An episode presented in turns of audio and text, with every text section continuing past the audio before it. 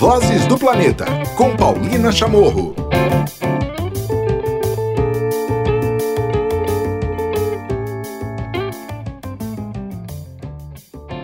Olá, tudo bem? Começando um episódio especial do Vozes do Planeta. Sabe por quê? Porque a gente vai te apresentar os Objetivos do Desenvolvimento Sustentável, os famosos ODS. Você já deve ter ouvido falar por aí, né? Que, que são esses ODS? O símbolo é aquela mandala cheia de cores é, que representam esses 17 objetivos globais.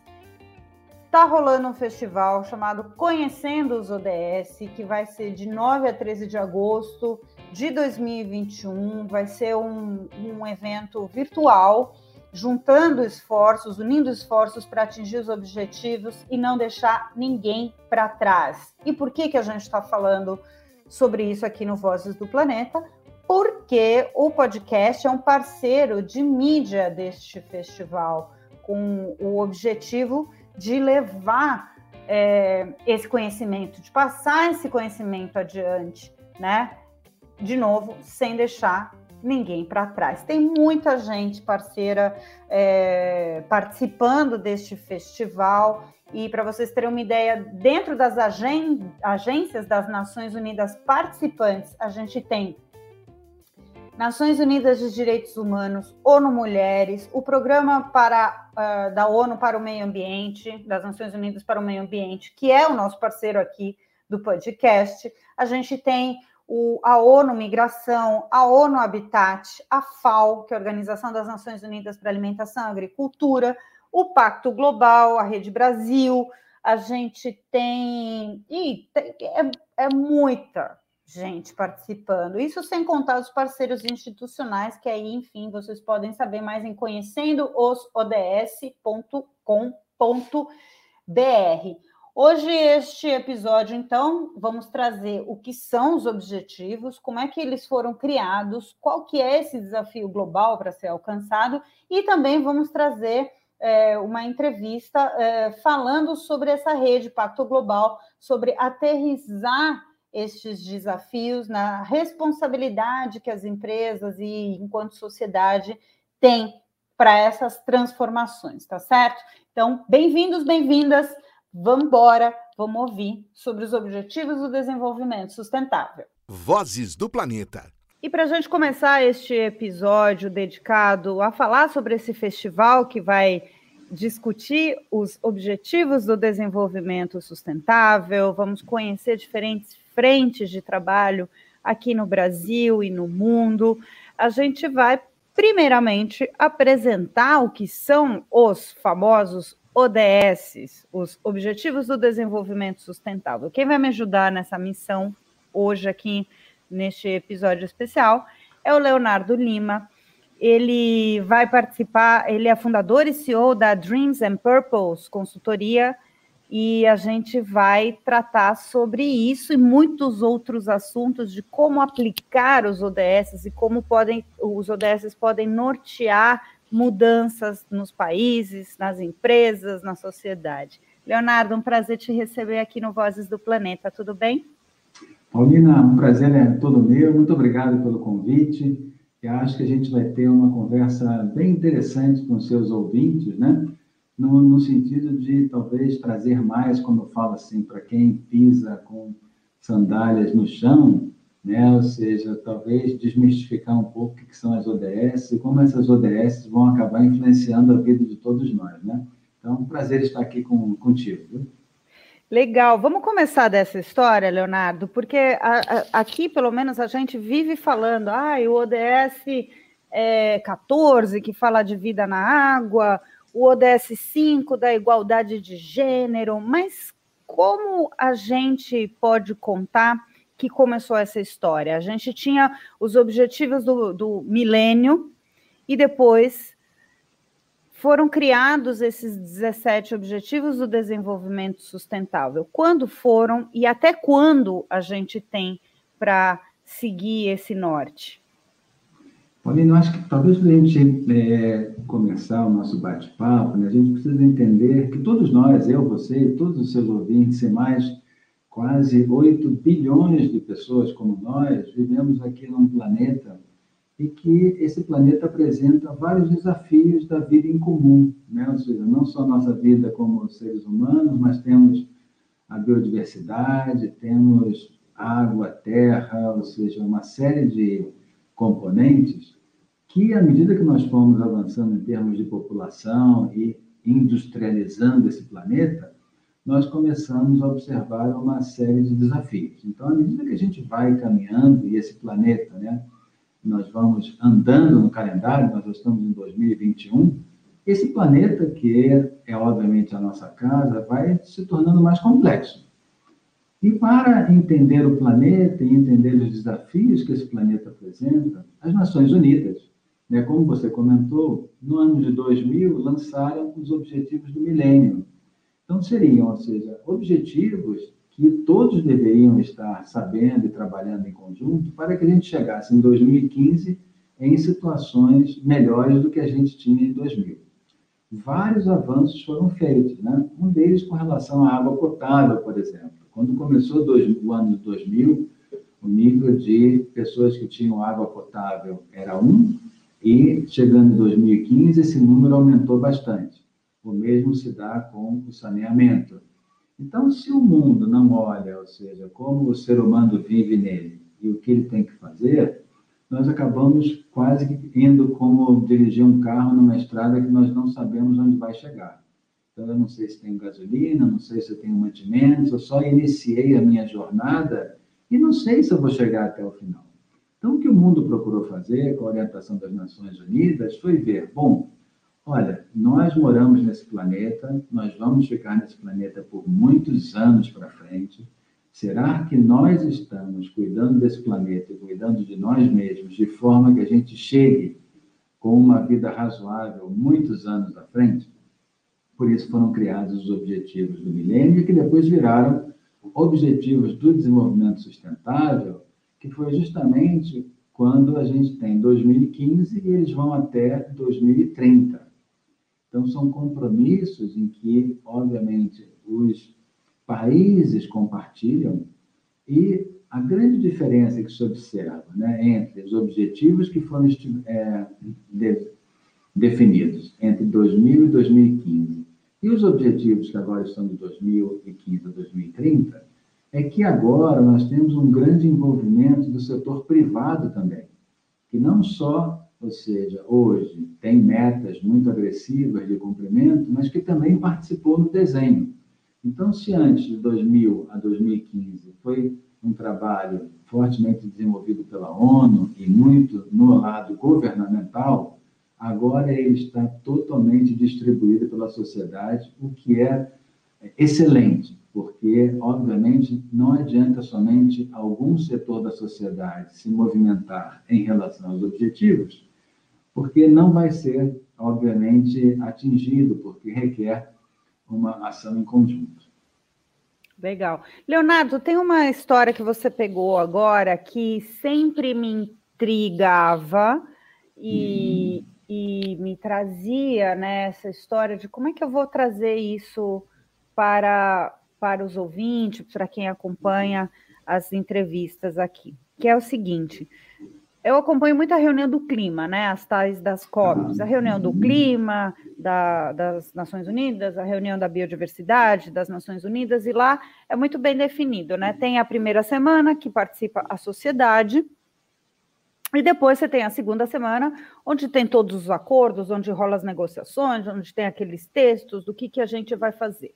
E sempre me intrigava muito de que você citou as empresas, né? E por isso que eu acho que é importante a gente explicar essa a importância de ter isso, né? E sempre me intrigava de que as empresas participavam como parte da sociedade logo na primeira semana e, portanto, não tinham nenhum tipo de obrigação ou, ou algo, né, acordos formais de compromissos, mas sim vinha sempre no voluntariado, vinha sempre no, na forma voluntária de fazer compromissos frente à sociedade, frente a uma mudança. Mas, ao mesmo tempo, são as empresas que podem também ditar mudanças econômicas importantes e são as empresas também que usam os recursos naturais, é, como a gente está vendo, é, para isso, né? Porque a gente fala, por exemplo, água, aí você vai olhar, agricultura é 70% do uso da água, é, você tem energia, é a mesma coisa, você tem setores produtivos que usam, em grande parte, os recursos naturais e não são só os governos, né? Então, a importância das empresas hoje está mudando o papel é, nessas discussões, Leonardo? Ah, eu acho que você tocou num ponto fundamental, Paulina. Eu acho que cabe aos governos né, estabelecer as regulamentações, os incentivos, né, ter planos de longo prazo. Então, quando nós olhamos países, seja no plano da educação, no plano de como esse governo planeja ter energia no seu país, né? Seja, então se vai ser uma energia renovável, se vai ser uma energia ainda baseada em combustíveis fósseis, ou seja, então isso depende muitas vezes de uma estratégia governamental, que as empresas não podem, podem discutir, mas no final acaba sendo o governo quem vai editar, ou seja, uma, uma linha estratégica de atuação, né? Mas o que a gente vem observando é que, sem dúvida alguma, as empresas, como você muito bem citou, tem um papel muito importante nessa agenda. Porque um governo, ou seja, imaginem que se um governo, e a maioria deles, felizmente, agora tem metas, ou seja, de redução das emissões de gases de, carbono, de efeito estufa, né, de CO2 e outros, estão indo para uma política energética de energia renovável, obviamente esses governos vão ter incentivos que, no final, a maioria dos governos agora já tem, ou se mesmo os governos que são mais ainda voltados para que o próprio governo faça investimentos, a grande parte dos países do mundo agora já basicamente são as empresas que, privadas que atuam ou em conjunto com governos ou de forma isolada, fazendo, a, é, trabalhando, ou seja, nessa na parte de infraestrutura, como você bem citou, né? Então, claramente, as empresas, ou seja, hoje têm um papel bastante, diria, importante na, na solução dos problemas globais que nós temos, porque a partir delas, ou seja, e da tomada de decisão também dos governos onde elas estão situadas, a gente pode ter uma aceleração dessa agenda positiva. Eu acho que se antes né, os governos estavam muito, e talvez a velocidade talvez não tenha sido a ideal, porque para que nós tenhamos, ou seja, realmente sucesso nos, nos objetivos de desenvolvimento sustentável, que são globais, é necessário que toda a sociedade esteja envolvida, incluindo o setor privado. E como é o setor privado, né, que acaba recebendo investimentos, ou que tem investimentos a realizar, ele realmente, quando atua, né, no sentido, por exemplo, de que vários governos têm as metas para o país de redução das emissões, e as empresas tomam essas metas como metas voluntárias e internalizam, ou seja, fica muito mais, ou seja, uma voz única que governo e empresas estão caminhando lado a lado e, obviamente, trabalhando em conjunto para atingir aquelas metas. Quando, eventualmente, nós tínhamos no passado mais os governos tendo as metas, mas as empresas mais afastadas, isso fazia com que é, automaticamente as metas não fossem, não fossem cumpridas. Mas eu diria que há um outro ingrediente que ele é, talvez já de alguns de uns cinco anos para cá, entrou como um ingrediente muito importante, foi o setor financeiro setor financeiro, observando, como você comentou, ou seja, mudanças climáticas que são cada vez é, mais previsíveis, né? a gente não sabe a dimensão e a magnitude, mas cada vez mais o mundo vem sofrendo com alterações do clima, que alguns ainda discutem se são alterações que já se dariam, outros não discutem mais e consideram que as alterações climáticas que nós temos são provocadas por nós, seres humanos, com a nossa atividade industrial. Então, cada vez mais esse, o setor financeiro preocupado com seus investimentos começou a pressionar as empresas que elas tivessem uma postura muito mais direcionada aos objetivos de desenvolvimento sustentável. Então, por isso a gente também vê que as empresas agora também têm suas metas, e algumas vezes são metas mais audaciosas e mais arrojadas que as metas dos próprios países onde elas estão situadas. Agora são 17 metas, né? E você que está nos ouvindo, quando você pensa em objetivos do desenvolvimento sustentável, muitas pessoas associam já diretamente com temas ambientais. E, na verdade, o desenvolvimento sustentável está associado com todo um conjunto de histórias, como, por exemplo, a educação, a erradicação da fome. Tudo isso é desenvolvimento sustentável, né, Leonardo? Sem dúvida, Paulina. E, e para dar um pouco de ideia para vocês que nos escutam, né? Primeiro vocês precisam entender que não é, é um assunto complexo, mas vocês vão ver que ao longo desse nosso bate-papo, vocês vão vendo que ele tem todo sentido, né? Quando a gente começa a, a conversar sobre esse assunto. Olha, vou pegar aqui para vocês algumas dessas ODS para vocês verem se não faz sentido que o mundo todo trabalhe em, em função delas, né? Olha, a, o que se chama de ODS número um fala da erradicação da pobreza no planeta Terra. Imaginem vocês, né, que a gente está conversando aqui, infelizmente, acho que todos nós nos alimentamos hoje, mas, ou seja, a gente sabe que pessoas que não têm um nível econômico possivelmente não vão se alimentar hoje. E aí vem o segundo, a segunda ODS que fala, ou seja, de fome zero também, ou seja, e agricultura, é, e agricultura sustentável. Como a Paulina comentou, Silvia, 70% da água doce do planeta é usada nos sistemas de irrigação e produção de alimentos. Imagine a importância do uso correto da água e a importância que a gente também tem que ter de pessoas que vivem nesse mesmo planeta e que vivem em estado de pobreza absoluta. É admissível? Não, não é admissível. Então, obviamente, todos nós que estamos aqui e que já temos uma situação privilegiada, porque felizmente não estamos nessa situação, temos que trabalhar em prol daqueles que ainda não atingiram mesmo, essa mesma situação de bem-estar. Só para comentar duas né, dessas ODS. Uma outra que eu queria comentar com vocês, que a Paulina tocou, é a ODS 3, olha, vamos lá, saúde e bem-estar. Outro ponto totalmente fundamental, né? Uma vez que a gente já tem agora erradicado a pobreza, erradicado a fome, obviamente a saúde e bem-estar das pessoas é fundamental. E a 4 fala sobre uma educação de qualidade. Então, imaginem, são desafios que todos nós, todos os países enfrentam, em maior ou menor magnitude. Os países desenvolvidos, eventualmente, já conseguiram níveis nas quatro ODS, níveis bastante aceitáveis, mas nós sabemos que não é o caso da grande maioria dos países e, infelizmente, não é o caso do Brasil. E a gente vai caminhar. Essas são metas, como o Leonardo falou, que vão até 2030, mas são metas que têm que ser buscadas, né, para serem alcançadas o tempo todo, né? Não é porque ah, chegou 2030, acabou, vão virar a página, mas na verdade é uma mudança, uma questão de justiça social, ambiental, é, de igualdade social e ambiental para todos e todas neste planeta. E por isso que o Vozes do Planeta, este podcast bonitinho, mais bonitinho do Brasil, está apoiando esse festival que vai discutir é, o festival que discute conhecendo os ODS. É, por alguns dias vai ter uma série de debates de forma virtual, certo, Leonardo?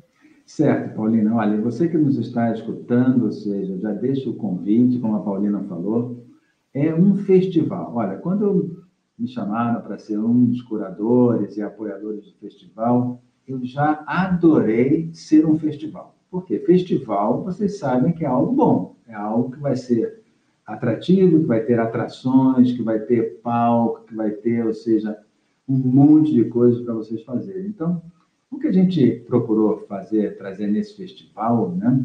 Ou seja, é essa informação que a gente está conversando com vocês sobre as ODS de uma forma muito interessante. E nós desenvolvemos, obviamente, os organizadores desenvolveram uma plataforma que você vai conseguir entrar dentro da tela do seu celular ou do computador. Então, acho que fica bem bacana se você assistir do seu computador, porque você vai entrar em três dimensões.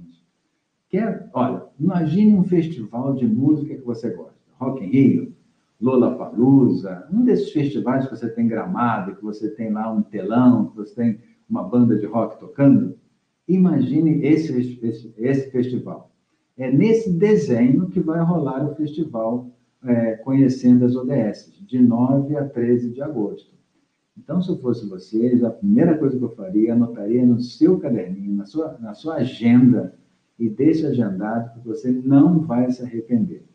O que a gente está preparando para vocês é uma informação super atraente, com muita gente. Vocês não imaginam a quantidade de atrações que tem. Vou dar aqui um spoiler.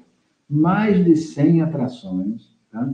E a gente vai ter essa grande novidade, que eu me apaixonei por ela, que é algo que não, não tem antes aqui no Brasil. Além de ser o maior festival que já, que já foi feito até agora sobre as ODS, não vai ser chato. Não vai ser aquele negócio que você vai sentar na frente do seu computador e ficar escutando um montão de coisas que você não entende. Pelo contrário, o que a gente está montando é que você sente na frente do seu computador e se divirta. Você se nutra de informação muito bacana em diversos formatos, que a gente já vai falar daqui a pouquinho. Mas vou passar para a Paulina, que ela ainda vai comentar um pouco mais do festival, e depois eu vou dando alguns spoilers para vocês já quererem adiantar o calendário que amanhã já fosse 9 de agosto. Tá?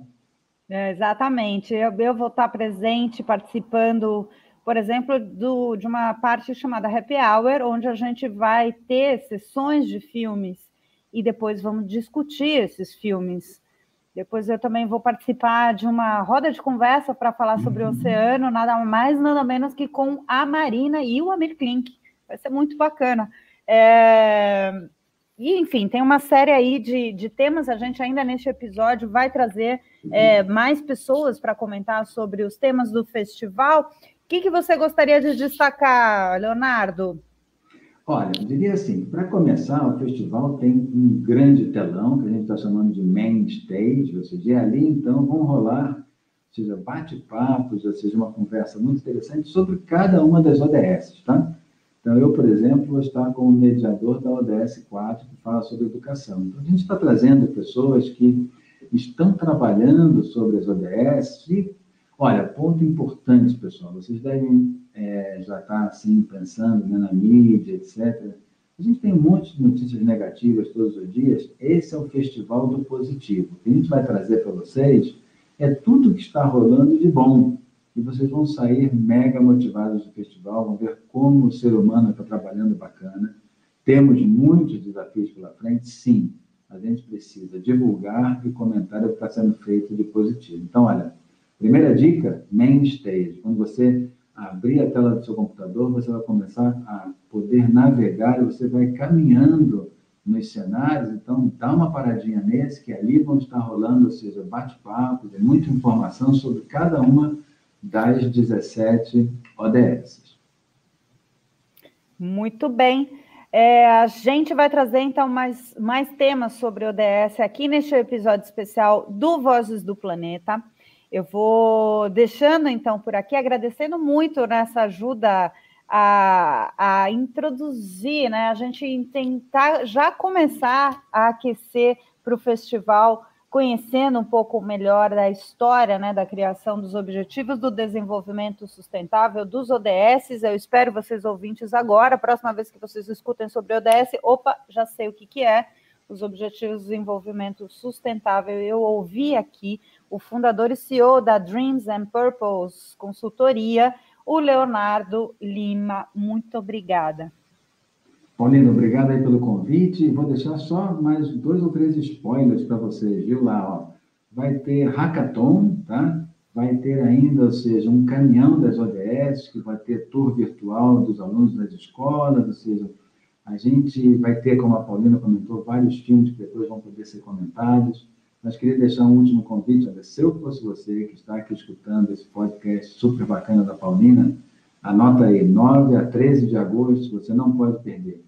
Várias horas de programação, você vai entrar lá, eu tenho certeza absoluta que você vai sair encantado com o que você vai ver e ouvir lá. Vozes do Planeta.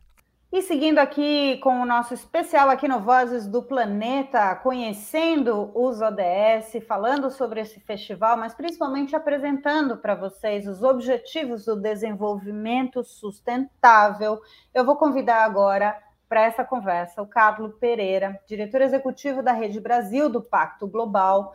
É, tudo bem, Carlos? Tudo bem. Um prazer ter você aqui no Vozes do Planeta. Prazer é meu, uma satisfação. A gente vinha aqui do, do, de uma conversa com o Leonardo falando justamente da, da importância e do crescimento, da contribuição das empresas, né?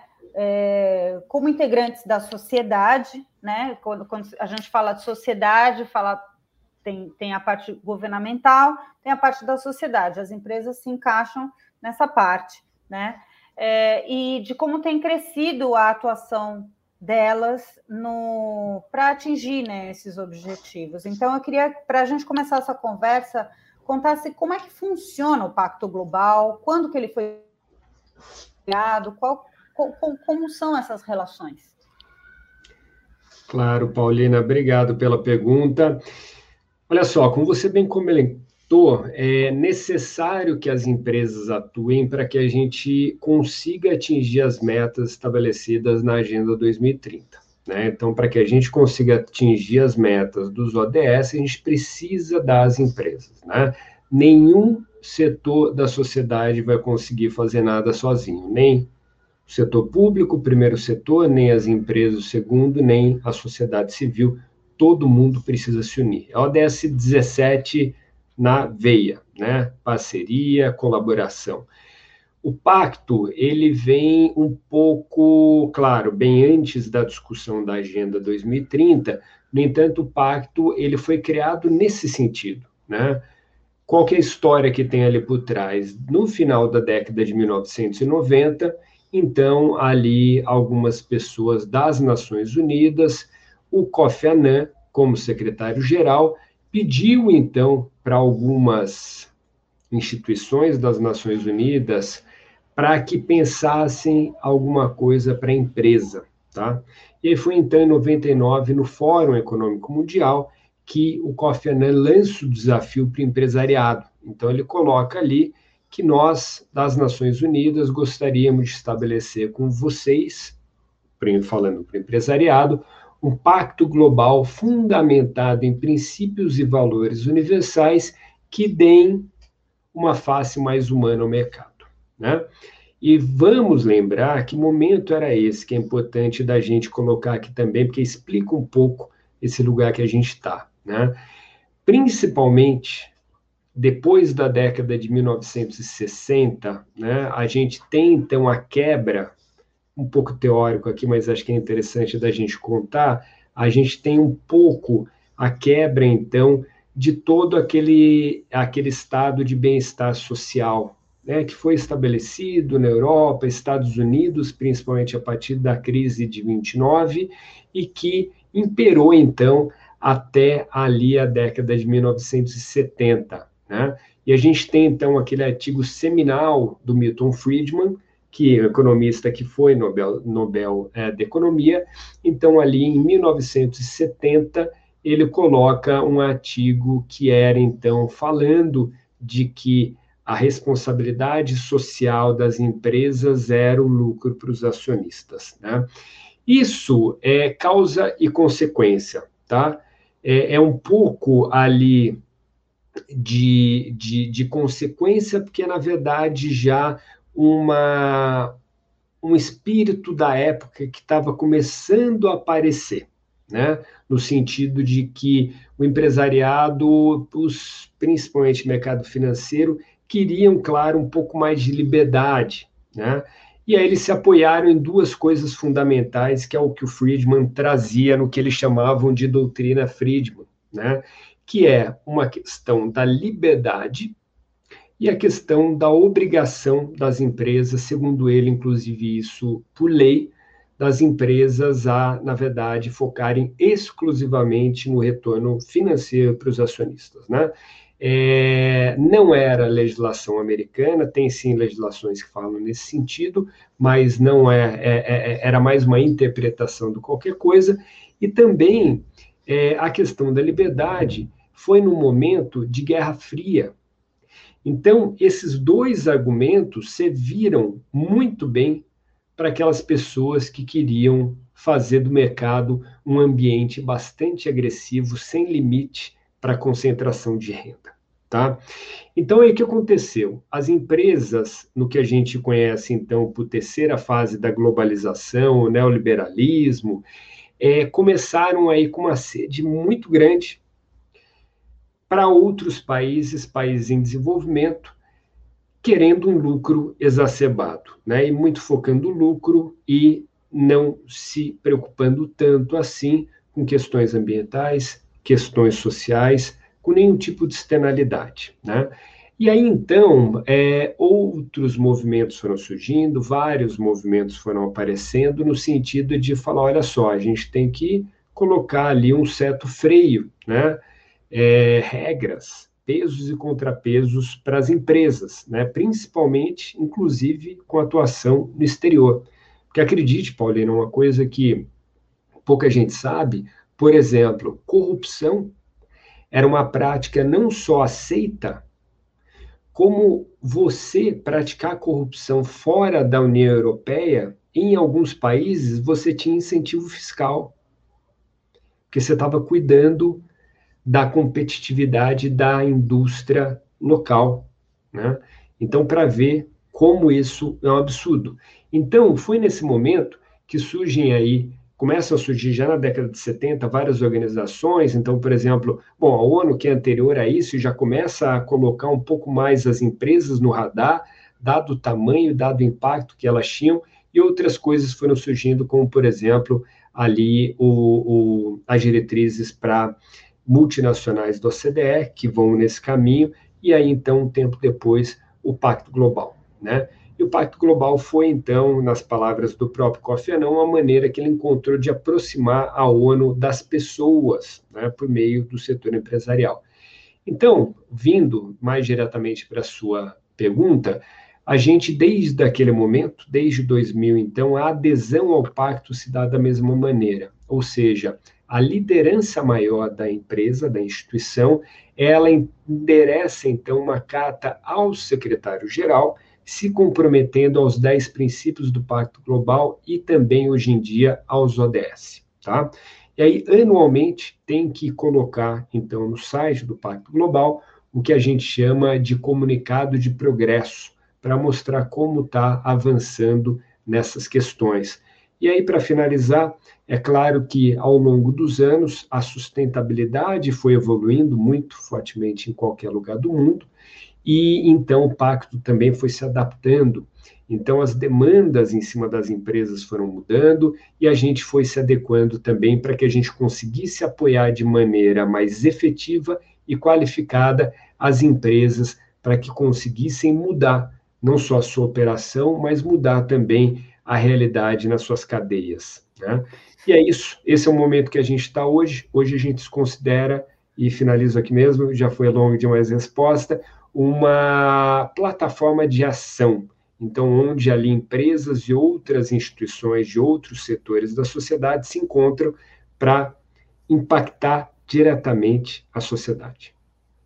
Tem outra coisa que a gente conversava com o Leonardo, que tem, vai de encontro aí o que você nos traz, né? Que é que eu perguntava para ele, falava, bom, as empresas elas demandam de o que a gente chama de recursos ou bens naturais, né? Eu prefiro chamar de bens naturais.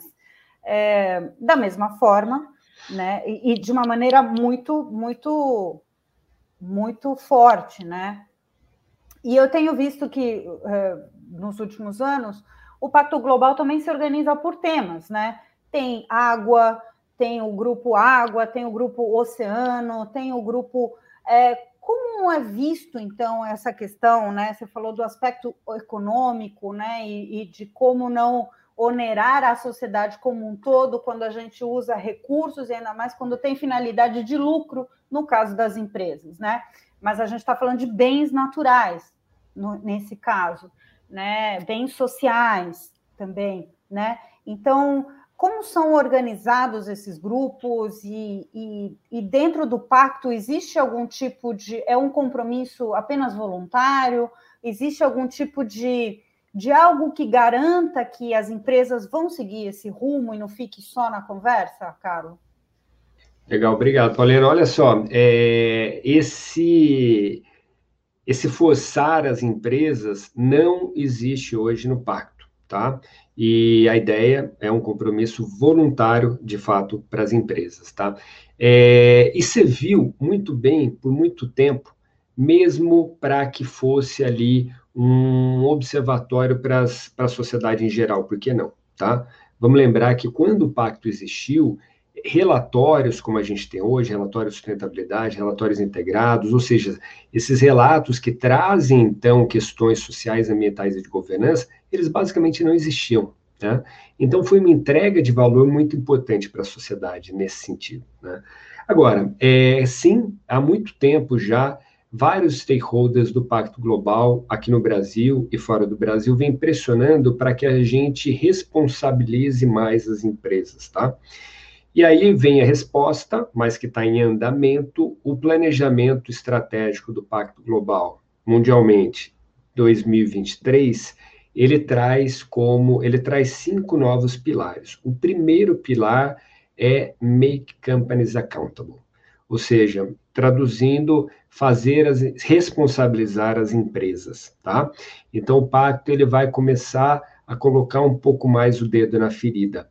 Como a gente quer fazer isso? A gente quer fazer isso de uma maneira muito propositiva. Você bem colocou, no mundo a gente tem 10 ações, plataformas de ação. Aqui no Brasil a gente tem sete plataformas de ação e projetos que acabam ficando fora desses temas. Né? Por exemplo, Oceanos, que você comentou, não é uma plataforma de ação, mas é um projeto que a gente tem ali dentro bastante grande, bastante vultuoso, que a gente entende que vai promover cada vez mais impacto. Mas o para onde a gente está indo? Como a gente quer fazer isso? A gente acabou de lançar um observatório, Observatório 2030, né? Que com várias organizações, GRI, por exemplo, e várias outras organizações, e fica o convite para organizações que queiram ali ingressar também no observatório com a gente, que a gente quer o quê? O secretário-geral Antônio Guterres, das, Nações Unidas, ele já fala há um bom tempo que, assim, olha, negociar, seja clima ou outros temas, a gente já negociou, né? A gente já tem acabouço legal, a gente já tem tudo que tem que ter, a gente tem que ter resultado, tem que ter resultado. E aí a sociedade começou a pressionar. Então a gente tem cada dia mais compromissos sendo lançados. Tá? Então, a gente vê em clima, por exemplo, agora por conta da COP26 lá em Glasgow, na Escócia, a gente vê diariamente empresas lançando compromissos de neutralidade carbônica. Né? Então, olha só, vou ficar neutro em 2030, 2040, 2050 e tal. Mas o que acontece, Paulina? Eu que estou nessa estrada há muito tempo já e trabalhando com sustentabilidade em empresas, a gente sabe que é, talvez nem seja por maldade, mas assim, esses compromissos muitas vezes eles são colocados de maneira vazia, né? E ninguém monitora, ninguém monitora. E a sociedade já não quer mais isso. A sociedade já está pressionando muito fortemente para que a gente não faça mais isso. Então, por isso que a gente lançou esse observatório, que ele vai, então, primeiro, qualificar essas metas, esses compromissos que estão sendo lançados pelas empresas, e vai também monitorar tá? Então a gente vai fazer isso com o global e vai fazer isso aqui no Brasil. E por que isso é importante, né? Porque, por exemplo, olha, eu vou ser carbono neutro em 2050. Pô, bacana, esse é o plano de longo prazo. Então, ganhou um ponto porque tem um plano de longo prazo, isso é importante. Mas cadê o plano de médio prazo? Cadê o plano de curto prazo? Né? Tem aqueles clichês, né? Você quer caminhar uma, maratona, você tem que dar o primeiro passo. Então, qual que é o primeiro passo? Né? Tem um orçamento atrelado a isso aí, a esse projeto, né? É, porque isso demonstra, é claro, seriedade para com esse compromisso. Né? Então, a gente quer qualificar e monitorar. Isso não só se tem clima, não só clima, a gente quer olhar também a questão de gênero, focando muito em mulher nesse primeiro momento, a questão étnico-racial, também questão de integridade e corrupção. Bem-estar é outro que a gente vai olhar também, tá? Então, é, isso para começar. Então, a gente quer fazer isso, e aí é isso. Fala assim, pô, legal, Carla, mas então quer dizer que você está pressionando as empresas para que tenham um compromisso, vocês vão monitorar. É isso. Só que a gente quer ajudar também. Então, nós e outras organizações, a gente ajuda as empresas no estabelecimento dessa meta, a gente ajuda as empresas também a entender o que, é esse tema dentro da empresa. Né? Muito bacana, muito bacana e importante, né?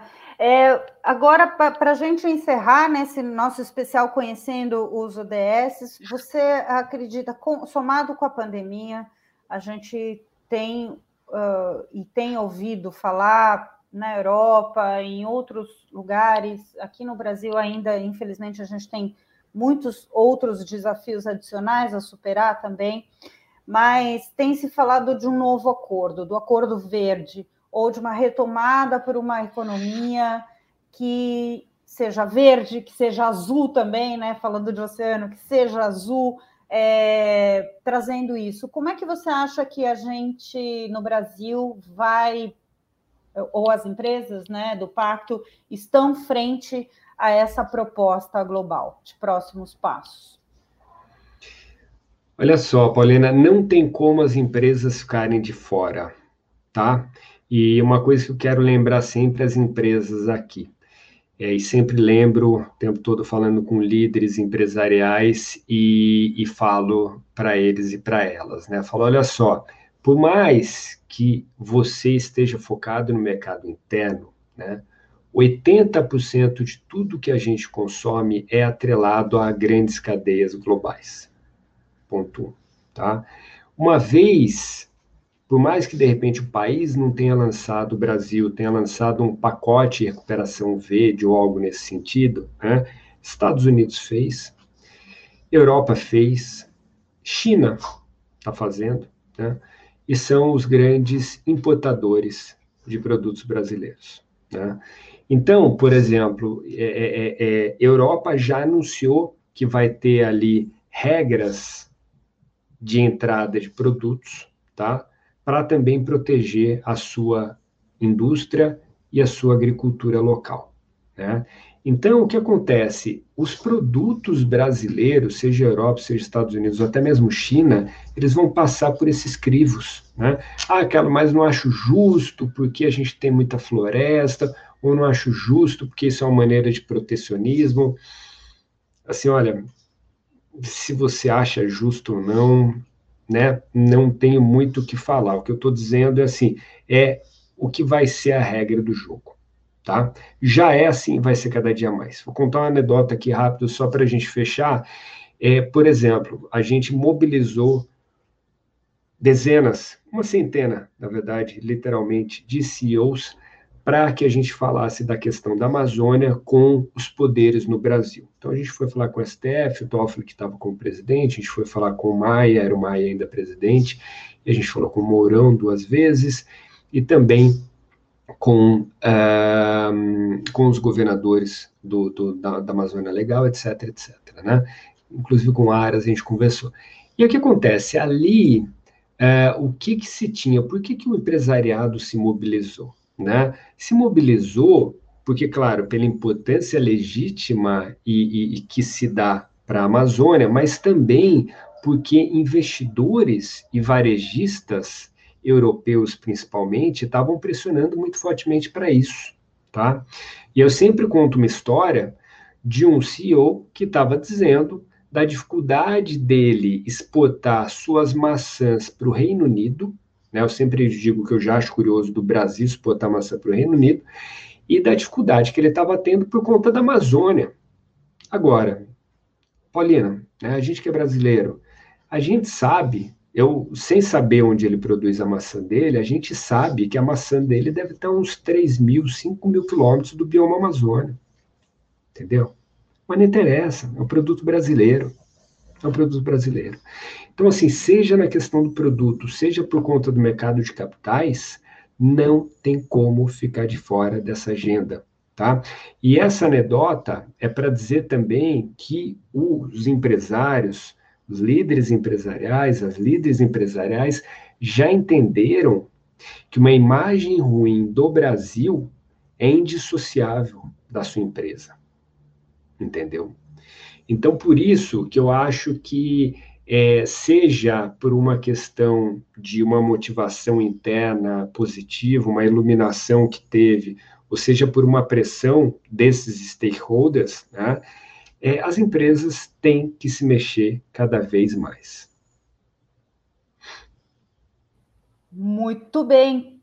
Hoje ouvimos aqui no Vozes do Planeta é, a gente teve né, todo um especial falando sobre as discussões, sobre os objetivos do desenvolvimento sustentável, a gente falou sobre é, quais são esses 17, falamos sobre algumas atrações que, que estarão no festival.